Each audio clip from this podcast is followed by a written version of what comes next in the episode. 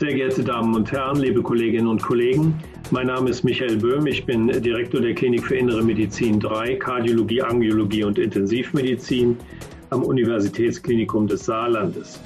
Wir sprechen heute über RAS-Inhibition, Hyperkaliämie und ein neues Register. Das ist die CARE-HK-Studie bzw. dieses Register. Es ist wohl bekannt, dass die Applikation von Renin-Angiotensin-Antagonisten und insbesondere auch von Aldosteron-Antagonisten gerade in der Kombination die Hospitalisierungsrate und die Sterblichkeit für die chronische Herzinsuffizienz verhindert. Und dementsprechend sind das Klasse 1a-Empfehlungen der amerikanischen und der europäischen Leitlinien und auch der Leitlinien vieler Fachgesellschaften weltweit.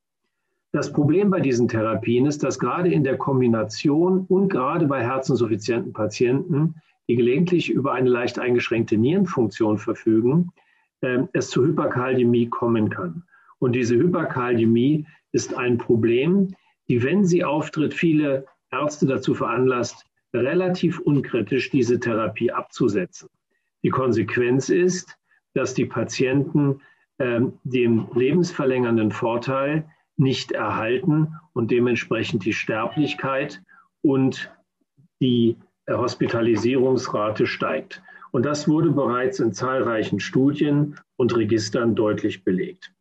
Nun gibt es ähm, in der Entwicklung neuer Pharmaka ähm, eine Herstellung von äh, Kaliumbindern. Diese Kaliumbinder, wie zum Beispiel Pateromir, binden Kalium vor allen Dingen im Kolon. Dadurch kann man eine Hyperkaldämie behandeln. Andererseits kann man bei Patienten, die bereits einmal eine Hyperkaldämie haben und wahrscheinlich dazu auch in der Folge neigen, diese Therapien, die sehr verträglich sind, ansetzen äh, und sie langfristig geben, um die Toleranz gegenüber der lebensverlängernden Wirkung von Renin-Angiotensin-Blockern und Aldosteron-Antagonisten zu verbessern. Und das ist gemacht worden in kontrollierten Studien.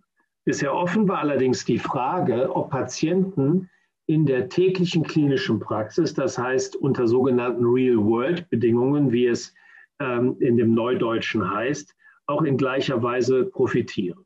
Und aus diesem Grund wurde äh, die CARE-HK-Studie bzw. dieses Register aufgelegt. Es stellt im Prinzip zwei Fragen. Erstens, wie wird unter normalen klinischen Bedingungen in der täglichen Praxis auf eine Hyperkaliämie reagiert und wie ist die Anwendung in einem solchen Fall von Renin-Angiotensin-Antagonisten und Aldosteron-Antagonisten?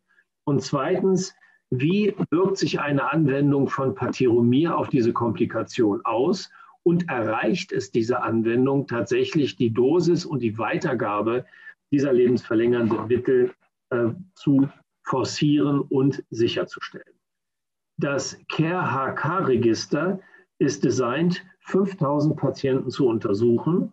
Es findet statt in vielen Ländern von Asien über Europa und Amerika an 185 Zentren und untersucht bei Patienten, die eine Hospitalisierung in den letzten 24 Monaten hatten und eine Ejektionsfraktionsmessung, die Wirkung und die tägliche Praxis von Medikamenten auf das Renin-Angiotensin-Systems, auf Kalium-Zwischenfälle und auf die Gabe von Patirumab. Diese Studie soll es ermöglichen, Aufschlüsse darüber zu finden, ob die Behandlung mit Patiromir die Behandlungspraxis bei der chronischen Herzinsuffizienz verbessern kann und ob Patienten hierunter weniger Komplikationen erleiden.